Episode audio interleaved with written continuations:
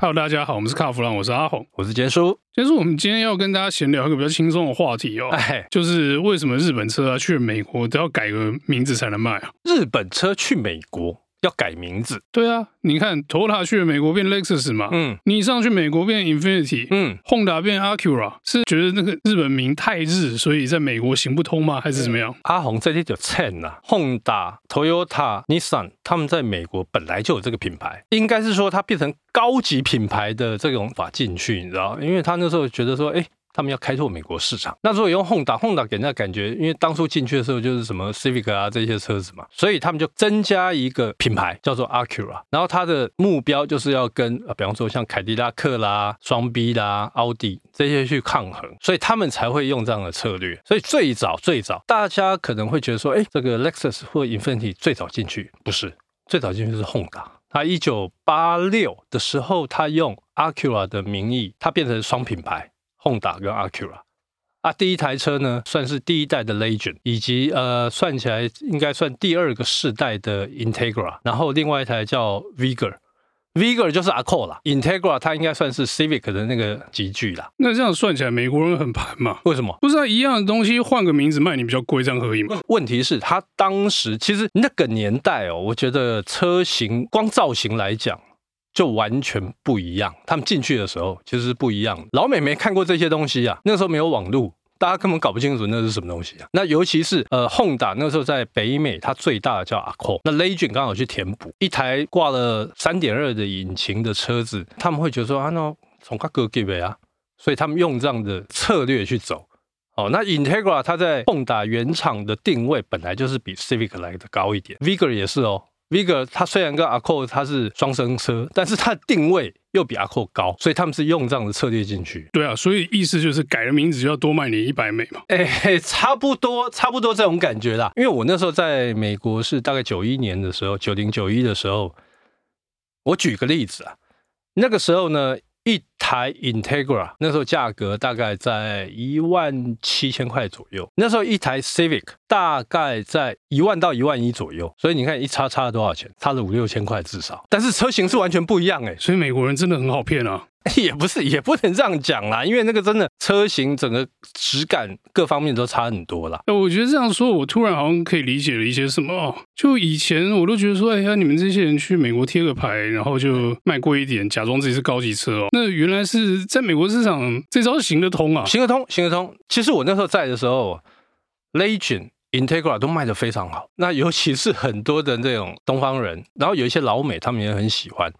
可是我跟你讲，真正卖的好的叫 Lexus，Lexus 比较晚嘛，它跟 Infiniti 都一样，在八九年他们才进去。然后进去的时候呢，LS 四百哦，就是在日本呢，它叫 Serio，然后另外一台叫 ES 二五零，这两台车它先进去。结果你知道那时候哦，一台 LS 四百的售价，我记得没错的话是五万块美金起跳，所以你算一算，台币一百二十五万买到一台跟宾士、BMW 相同等级的车，每个并轨，连老美都喜欢，因为它空间够大。像 ES 哦，ES 那台它是 Camry 的，说实在的，但是也卖得很好。那美国那时候有在卖 Camry，那后来他又出了这个 SC，就是 Toyota 的 Solara 双门的双门跑车，以及 GS Arisco。那这两台车都卖得很好，所以那那个时候是 Lexus 是卖最好。可是我觉得比较疗效的应该算是 Infiniti。我觉得刚才听你这样讲，Lexus 的产品阵线看起来比比 Honda 跟 Acura 好一点哦，因为至少感觉上没那么贴牌嘛。对，是没那么贴牌。它的产品线好像感觉上比较有诚意一点。应该是说哈，因为当时的日本他们会针对。讲好听一点啊，针对市场，他们给不一样的车。他们在日本市场里面车款太多，所以他们会做选择。但是 Infiniti，我刚才说 Infiniti 比较疗效一点哦。它第一款叫做 Q 四十五，那它在日本叫做 Infiniti Q 四十五，Nissan Infiniti Q 四十五，这是它的车名。然后第二台呢叫 M 三零，然后 M 三零他们在日本叫做 Leopard，是双门的哦。其实那台车跟个 Skyline 它是相同底盘。衍生出来的车子啊，我那时候看到车的时候，我觉得，哎，那车还蛮漂亮的，还不错哦。因为它的对应的就是 Lexus 的 SC，刚好对的刚刚好。对，应该是现在 G 系列酷配的前身吧？对，它算 G 系列酷配的前身。但是你刚才讲到 G 系列，我跟你讲那才好笑。后来我还在美国的时候，他们出了一台 G 二零，听起来好像蛮有点意思，对不对？结果它出来的时候，我一看，哎，啊，这不是霹雳码？对，它就是霹雳码贴 Infinity 的牌，也 OK 嘛。以前在台湾霹雳码在卖的时候，很多人也这样搞啊。自己把 logo 换 Infinity 嘛，所以那个时候就是因为美国有在卖，所以大家去改那个标嘛。那后来还有什么 i 三零？i 三零是什么？就是台湾的 Savio，那个就不用，那个跟台湾应该就差很远了。对，差蛮远的。因为台湾的 Savio 是怪东西嘛，胡乱的加上天窗皮椅、按摩座椅那些无为不为嘛。后来像他们也出了 J 三零，那时候有进到台湾过，就是那个有一台水尾的，有没有？尾巴垂垂的。其实我不太记得，说真的啊，你不太记得名字好像有看过了，但那个是不是台湾也有对应的车款啊？台湾没有对应的车款。OK，但日本有，日本它叫 Leopard。反正那时候也不知道为什么会走这个风格，他们可能那时候要走的比较复古，因为它看起来有点像加挂过去老加挂的那种水位的那种感觉。OK，但是有一台车哈，这个当然比较后期了。有一台车呢，那时候卖的也不错，在台湾也卖的很好，叫 Q 叉 Four。那 Q 叉 Four 台湾确实卖的不错哦，卖的不错，当年还蛮多的哦。对对对对对，那搞不好是 Infiniti 那一阵子卖最多的车型，在台湾卖最多的。我们回过头来再看一下这个 Lexus，让它卖的最好最好的叫做 R 叉 RX 三百。OK，这应该就是搭上这个修旅风潮。我记得初代 R 叉是蛮吸引人，但是具体上到底是哪里厉害，我已经有点搞不清楚了。它的故事大概是这样子啊，因为那时候我已经从美国。回到台湾了，宾士那时候先出了 ML，然后那时候也有 BMW X5，可是你相较之下，R 叉哎价格又比他们便宜，空间上又比他们好，然后又有这个从之前 LS 四百他们打下的基础，所以他们会觉得嗯这个品质很好，大家就买。那反倒是后来 ML 跟 X5 并没有像预期中的那么好，所以你看一路走来，R 叉到现在还是卖的下下叫。可是你说的、啊、都是之前那个辉煌的过去哦，我觉得现在其实 Lexus 先不要讲 Lexus。到现在还是卖的不错啊。是，可是 Infiniti 跟 Acura 好像现在状况跟当年那个野心勃勃的时候的状况已经不太一样了哦，差蛮多的。你看看嘛，我我们先讲 Infiniti 好了，它目前呢只剩下几款车，Q 五零哦，就是这个房车，Q 六零 Coupe 这个也要停产，Q 叉五零、Q 叉六零、Q 叉八零，那算一算，扣掉这个 Q 叉六零。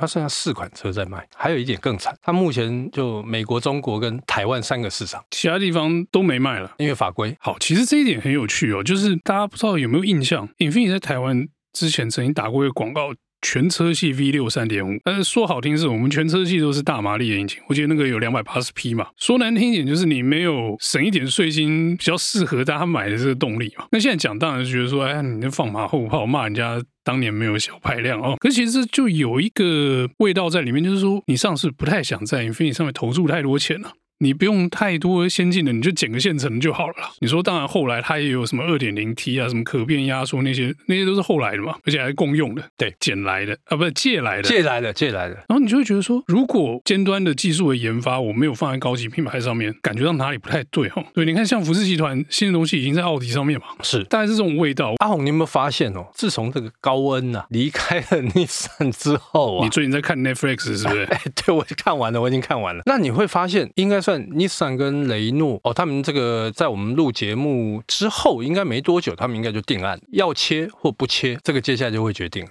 你上次说你把高恩还给我了，我回来日本接受审判，我就不跟你切，这样是这样吗？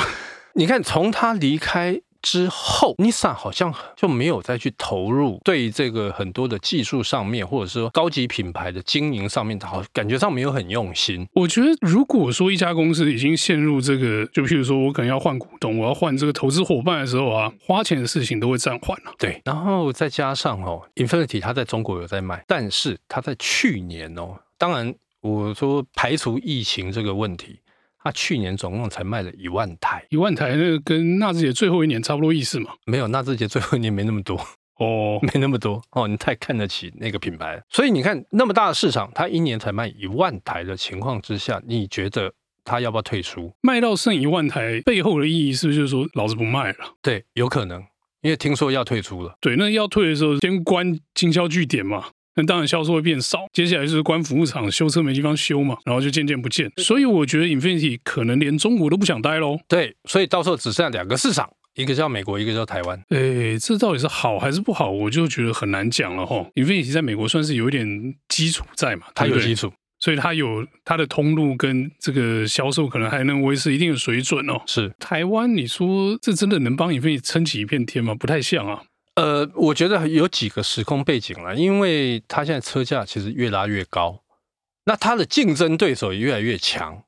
在这样的情况之下，你觉得它竞争会不会压力很大？肯定会。产品阵容也没有对手多。其实这样子打起来是真的很辛苦，很辛苦。但是辛苦，好像还看不到这个关键说收起来的点哦，还没有。因为光从这个产品来看的话，是比较累一点，但是还没有到要收起来的地步。是因为它目前的产品其实都蛮符合这个所谓的市场需求嘛，因为大家要 crossover，要啊，像美国它有 SUV 嘛，所以这个部分应该没什么问题。我们再来讲一下这个 Acura。Acura 从头到尾就在两个市场，一个叫美国，一个叫中国。本来 Honda 他们的设定哦，Acura 只在美国，所以他从来没有踏出美国过。其实我觉得也没有什么太糟糕的状态，其实目标明确嘛，我就是在美国卖的叫做 Acura，搞完他在美国分公司就叫 Acura 嘛，对不对？哎，对，他在美国就当做一个独立的牌子在操作。是，大家想说啊，Honda 日本车啊，Acura 哎。Acura 好像是这个专为我们美国人设计的哦，高了一级，对，高一级吧，或者是说更贴近我们的需求。如果它原本设定就在美国，对，就没有所谓什么其他市场一直掉的问题，因为只要美国市场站站得住脚，Acura 就站得住脚，嗯嗯，是不是这种感觉？没错。那其实，在很多水货车商，之前跟几个水货车商的朋友聊过，他说 Acura 不止在美国站得住脚啊。台湾也有些人还蛮喜欢 Acura 的，确实是啊，不要说 NSX 啊，NSX 那个超跑那个例外哈，对，都看过 RDX、MDX 这种车办水货来台湾卖，还卖得掉，有那个在路上都很多啊，对啊，所以就代表说这车其实本质应该不差了，消费者应该也会喜欢这种风格。是，不过刚刚提到 Acura 的部分哦，它后来因为中国市场大，它也进到中国，但是呢，这几年操作下来，它在今年推出中国市场，不还剩的，不还剩啊。因为一定了几年啊！你在中国市场要走一个双品牌哦，有一定的难度在啊。对，难度其实蛮高的。就是大家一样会有这个想法啊，不然如果买 Honda 就好，买这 买这个 Acura 干嘛？没错，Acura 它现在在美国有几款车，你知道？五款：Integra、TLX、RDX、MDX 跟 NSX。现在只剩这五款车在卖，也不算太糟嘛。基本上就是 SUV、crossover，然后 sedan、超跑都有。对啊，其实是完整的产品阵容，我觉得 OK 啊。对，就顺顺的卖。跟你说这三个品牌哦，我觉得改变最大的，改变最大的应该算是 Lexus 跟 Acura。从造型设计来讲，一开始的时候它不是都一样吗？跟 Toyota、跟 Honda 的车子其实长得一模一样。然后后来他们渐渐渐渐的。发展出他们自己的设计风格出来，那反倒是 Infinity 比较可惜。你看，你到日本，你去看到那个 Skyline，其实它就是 Q 五零，长得一模一样，换 logo 而已。对，它换 logo 而已。其实就这个态势来看，Lexus 是往上走了，没有问题嘛。所以我们可以期待它说，不止在美国嘛，全世界到处都有 Lexus 嘛。Lexus 应该已经什么行销全世界一百八十国之类的。那 Acura，我们刚才也讲了，它的状态比较特别一点，所以它。如果美国站得住脚，我觉得它不会不见，它大概就持平啦，它大概就这个样子。啊、但是你说要卖去别的地方的话，要看 Honda 想不想嘛。譬如说还有一个 Infinity 嘛，哦，我是觉得它现在大概就就守在那边，因为在美国的 Nissan 没有这些 Skyline Crossover 这些这些产品，所以老美的认知就觉得说，哦，OK，这个就是 Infinity 的产品。他们可以接受。好了，Infinity 唯一弯道超车的机会，就是在三年之内全速电动化，变成电动车品牌。哎，搞不好可信。不过我跟你讲，听说没那么快。反倒是 Honda 跟那个 Toyota 会比较快，可是你说 Honda 跟 Toyota 从以前 Hybrid 就搞到现在了，你说它变成电动车，似乎也不会太意外啊。是，那 Infinity 那个就是我刚刚临时想出来一个就是弯道超车的烂点子嘛。对，那他如果真的能这样做的话，或许有点机会。可是现在看起来，我觉得 Infinity 就处在一个守势哦，就是防守的状态。嗯，那除非说有什么重大的事件出来，让他有一个翻身的机会，不然我看 Infinity 大概就这样。最后哦，我要讲一个，就是说这三大品牌其实都。都已经没有在欧洲。阿 Q 啊这个不用讲，这个从早都没有在欧洲，Infiniti 也是。你说在美国卖，我觉得可以啊，但是这些日系车要在欧陆拿到一点市场，我觉得很难啊。在欧陆的时候，你面对的对手就是以前你觉得是高级品的，但是在那边他们是当地制造的国产车哦。是你一个进口车的身份来讲，Lexus 好了。假如我们去德国，我在别的市场我是靠比较便宜的价格去跟双 B 和奥迪竞争哦。对，而反过来，我现在变成进口去欧洲，然后跟当地比较便宜的双 B 跟奥迪竞争的时候，少了那个价格优势。产品魅力就少了一大段，所以我觉得他们在欧洲卖不起来合理啦，合理啦哈。对，那你说退出嘛，也差不多了，因为基本上你现在在欧洲，要么你要电动车很强嘛，嗯，要么你这个燃油效率要很好。说真的，我觉得 Lexus 在这一块哦，如果去跟比较便宜的双 B 跟奥迪比，没什么优势啊，差了价格又差了这些的话，就是就真的很难打了。OK，这不是说它车烂，而是买车大家最注重的那是卡一个价格，先天条件的问题。这就是他在欧洲。玩不下去，我觉得最大的问题卡在钱了。OK，好，那我们这一集有关这个日系高级品牌故事呢，就到这边告一段落。谢谢大家，谢谢。